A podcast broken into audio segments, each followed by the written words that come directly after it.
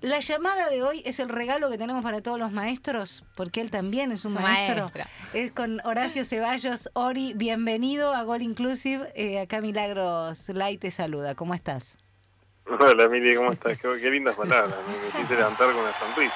Pero, viste, eh, pero es lo que pensamos en esta mesa, Ori. Y qué gran momento, ¿no? ¿Qué, ¿Cómo te encuentra este momento? Bien, realmente muy feliz, muy contento. A ver, eh, obviamente siempre había soñado con, con llegar a una final de un Gran Slam, pero, pero verlo tan pronto en esta nueva disciplina que es el doble con para mí es algo, es algo único. ¿Cuánto te costó? Porque creo que sí te costó, y lo charlábamos con Martín Basallo, que, que viene los lunes a hacer una, una columna, que decía que, que todo el mundo te decía, bueno, vos sos crack, dedicate solamente al doble. Si vos no querías, querías, o sea, bueno, también tuviste resultados en el single, pero esto de decir, ok, bueno, está bien, voy a darle más bolilla al dobles. Este, ¿Cuándo fue que ¿Cómo sabes estas cosas? Porque no, no, las sabe mucha gente lo que me acabas de decir, pero sí, es verdad, es verdad. Eh, todo el mundo siempre me decía, Juan muy bien doble, dedicate al doble, que así desde joven ya, ¿no? Desde los 23, 24 años me decían eso y me decían, seguramente puedas jugar la Copa Davis muchos años, dedicarte al doble, pero yo en ese momento todavía sentía que, que, podía hacerlo bien en single y realmente no, me arrepiento para nada de la decisión de haber tardado un poco en, dedicarme al doble porque siento que, en single también me fue muy bien y, pude dejar todo y, hacer el cambio en el momento adecuado, o sea, hoy en día tengo 34 años, pero para el doble todavía siento que, que tengo varios años más. Eh...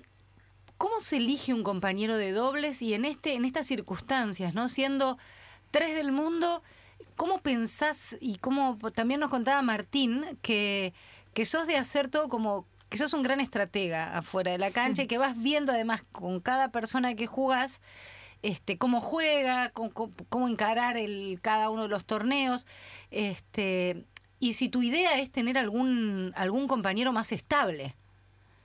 No, sí, por supuesto la, idea era tener un compañero estable. Yo estaba jugando ya hacía más de seis meses con, con Machi González, de otra Argentina, está también rankeado en doble y lamentablemente se lesionó y, bueno, yo tuve que seguir adelante.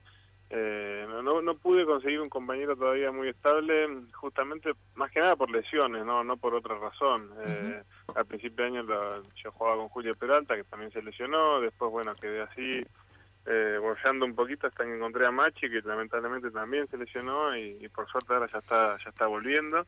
Eh, y bueno y ahora sí empecé a jugar con Marcel que realmente no fue muy bien yo me llevaba muy bien fuera de la cancha adentro yo sabía que él era un gran jugador de dobles y, bueno empezamos a hacer pareja y nos está haciendo muy bien y, y bueno ahora sí la idea por supuesto es seguir porque tenemos tenemos un buen futuro juntos, creo. Hola Horacio, buen día. Anita Sicilia te saluda. Te escuchaba recién que decías, no, bueno, a los 22, 23 años me sugerían esto. Y, yo te llevo quizá un poquito más atrás, cuando apenas estabas empezando. ¿Imaginabas este presente? Me gusta mucho preguntarles cuando están pasando por un presente tan lindo eh, nuestros atletas, eh, si se lo imaginaban en algún momento. Eh, siempre fue un sueño más que más que imaginarme que podía hmm. pasar, ¿no? Eh, el, tenis es como todo tipo de trabajo, pasar por momentos difíciles y momentos lindos y en los momentos difíciles uno yo quería largar todo, por supuesto, y, y después quise volver y bueno, una vez que volví también entrené un montón, eh, viajé un montón, sacrifiqué un montón de cosas y empecé a ir bien y, y de a poquito fui cumpliendo eh, ciertos sueños que, que, había tenido toda la vida, pero imaginarme hoy en día como número 3 del mundo en esta disciplina de doble, en lo que hago, eh, estaba muy lejos de, hacerse realidad en aquel momento. Buen día, Horacio. ¿Cómo estás? Claudia Villapunte habla. Hola, ¿cómo estás? Bien. ¿Qué, ¿Qué se viene ahora? Digo, decís cumplir sueños. ¿Qué sueños te quedan por delante? Imagino que eh, haber sido finalista del US Open de este, de este Gran Slam debe haber sido un sueño cumplido. Bueno, ¿qué se viene después? Y bueno, sí, sí, yo quiero seguir, quiero seguir barriendo eh, obstáculos que, que, te pones eh, la, carrera, ¿no? Yo quiero seguir mejorando en el doble porque siento que, todavía tengo mucho para mejorar. Eh, obviamente tratar de, ganar algún gran slam, ojalá poder llegar a ser el número uno del mundo, como decían, pero pero bueno, eso es, es, algo que, todavía siento que, que, necesito trabajar bastante, por más de que parezca que está cerca, sé que sé que hay muchísimas cosas por por mejorar y, y, más que nada es mantenerse, ¿no? Mantenerse en este ranking por, por un tiempo determinado, ¿no? Porque a veces es, es lindo llegar, pero mantenerse es complicado, es duro, hay que, hay que, hay que ganar mucho y eso sería otro lindo objetivo por cumplir. ¿Cómo estudias a, tu compañero de dobles cuando esto que te está pasando, que tenés que ir cambiando? ¿Cómo lo estudias para saber cómo tenés que jugar, cómo tenés que enfrentar cada situación, cómo potenciarlo también a él para que salga todo lo mejor posible? Y bueno, justamente es a través de la comunicación y las charlas, ¿no? Tratar de, de ver qué, qué, es lo que venimos haciendo bien para hacerlo mejor aún y, qué es lo que hay que tratar de, mejorar para, para tener menos eh, falencias, ¿no? Eh, Ori, ¿sabés que una de las cosas que, que nos, nos, llamaba la atención y que, y que siempre subraya acá Martín Basallo Argüello cada vez que hablamos de vos, tiene que ver con que tu forma de jugar, tu cabeza es muy fuerte y él pone el ejemplo que dice que, bueno, jugar con David Nalbandian, un doble, siempre es, eh, para todos los que jugaban con el doble con, con, este, con David, era tremendo, porque sentían una presión tremenda hasta que llegaste vos.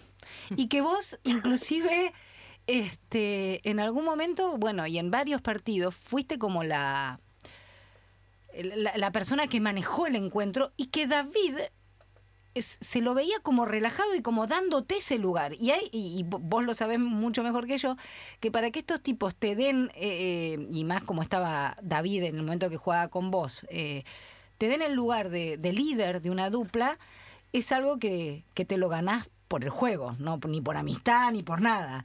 Este, ¿Eso te marcó un antes y un después? O sea, ¿te, te dio confianza eso? A ver, haber jugado con David fue, un honor para mí, aprendí un montón de cosas, eh, un montón de cosas de juego. Y por suerte desde el día uno, eh, tanto mi entrenador como yo fuimos claros con David. Le dijimos, mira, yo voy a hacer todo lo que vos me digas, voy a tratar de, volcarlo dentro de la cancha, pero lo único que te pedimos es que me apoye siempre porque uno sabía lo que significaba jugar con David, la presión que eso eh, recurría.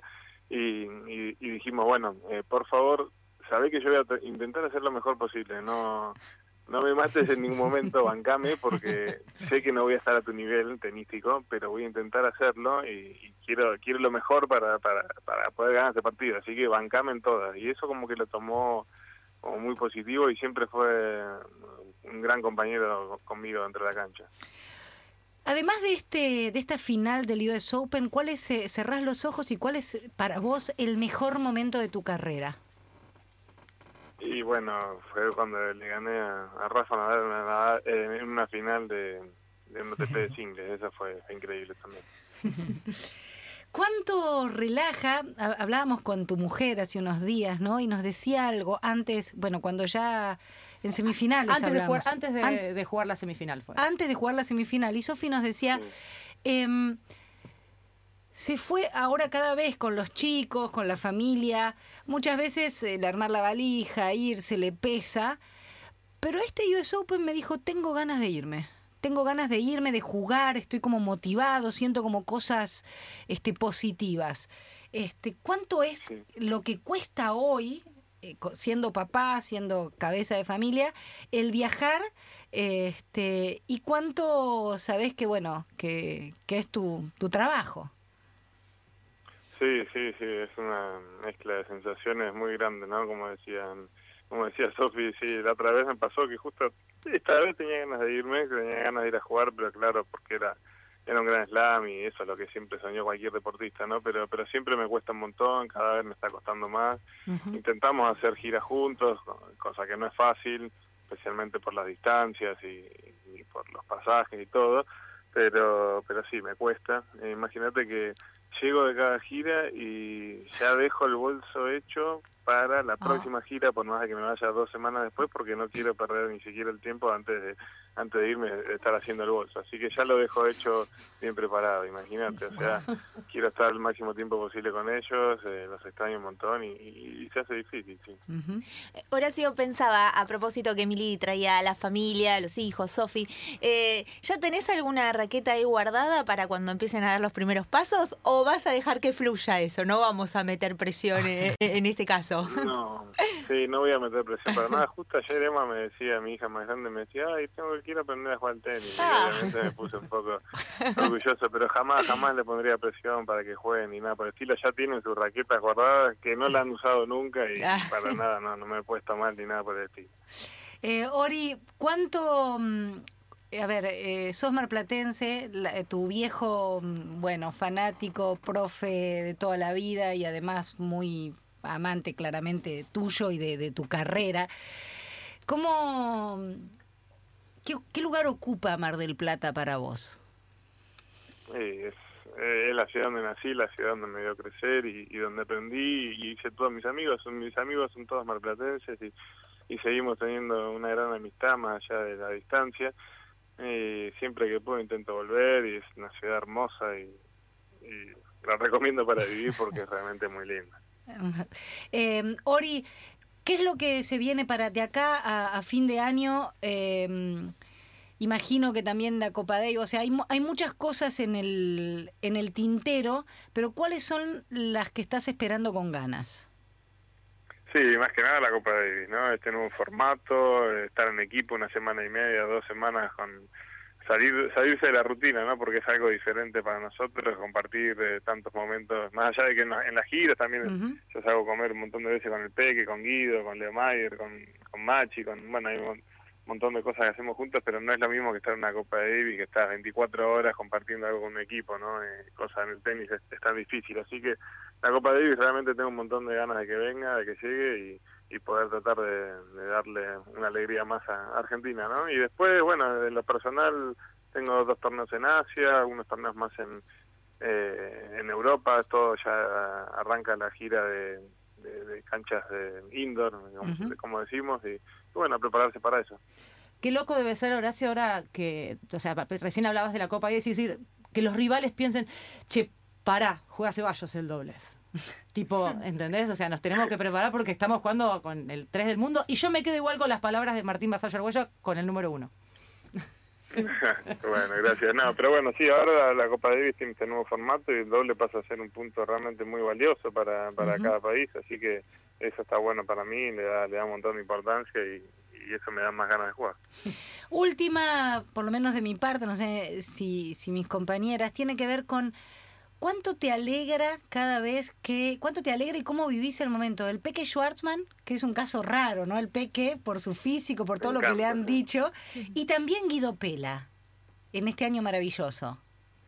Sí, sí, no, me pone, me pone muy contento, me pone muy contento que no solamente lleguen los jugadores que, que son súper talentosos y, y prodigios, ¿no? Eh, eh, eso obviamente está buenísimo, pero pero que lleguen chicos así con tanto esfuerzo como, como el Peque Schwarman es algo es algo muy valioso y, y demuestra que, que con trabajo, sacrificio, día a día se puede se puede llegar. Y también lo de Guido, que lo conozco desde hace mil años y, y veo que está está mejorando día a día y tiene un nivel altísimo y eso también me pone muy contento.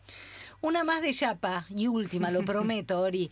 Tiene que ver con, eh, di- obviamente la familia es lo que se disfruta mucho, mucho, mucho, pero cuando estás tanto tiempo de gira afuera, ¿qué es lo que ansias todo el tiempo de llegar a Buenos Aires, a la Argentina y hacer? En el, ¿Lo primero o lo, lo Sí. más importante?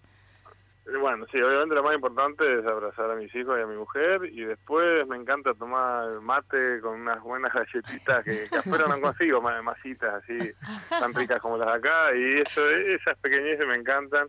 Después obviamente comer un, gran asado y visitar ¿Haces vos el asado, Horacio? En algún o- No, no, soy muy Va- malo haciendo vas asado. de visita, Hago, hago, claro, pero, vas de visita. Pero mi cuñado, mi, cuña- mi cuñado es un gran asador. Ah, muy Eh, bien. yo cada tanto hago, pero pero no soy tan bueno. Ori, querido, muchas gracias. Que tengas eh, una gran semana, fin de semana, y estaremos muy atentas a todo lo que pase con tu carrera y festejaremos doble cuando llegues al número uno del mundo. Ojalá, bueno, muchísimas gracias por la comunicación. Beso grandote. Bien, pasó Horacio Ceballos por...